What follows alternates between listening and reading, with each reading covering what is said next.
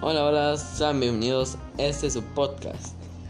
El podcast para vencer tus miedos y arreglar problemas que pasan en la vida diaria.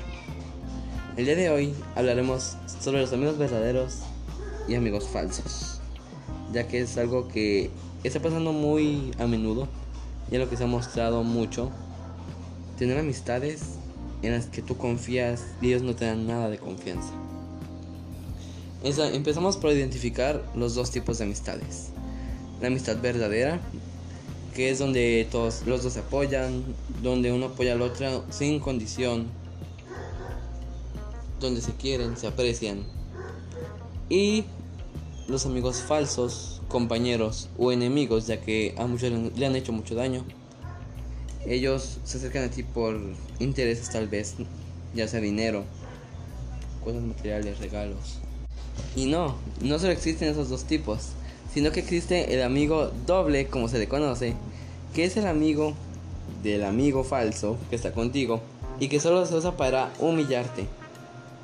Entonces, no hay solo dos tipos, el amigo y el enemigo, sino que hay muchísimos más y hay que tener mucho cuidado. Y te van los tres tips para identificar una amistad verdadera y una falsa. Número 1. Una amistad verdadera siempre va a estar contigo a pesar de todos los problemas del mundo.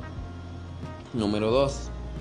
Una amistad verdadera te corrige y te apoya, no te hagas de lo que tú quieras. Y número 3. Hay demasiada confianza entre los dos. Demasiada confianza me refiero a que se cuentan todo, absolutamente todo. Hasta la fecha he encontrado solo un amigo y es mujer. Sofía Jocelina de Chica Valencia para que la sigan en el Face. Está guapilla la muchachilla. Entonces, pues, pues sí, esos son los tres tips principales para ahora sí que poder identificar los amigos. Ya que ese es un caso que cuando se descubre, es la sensación más horrible que pueden sentir.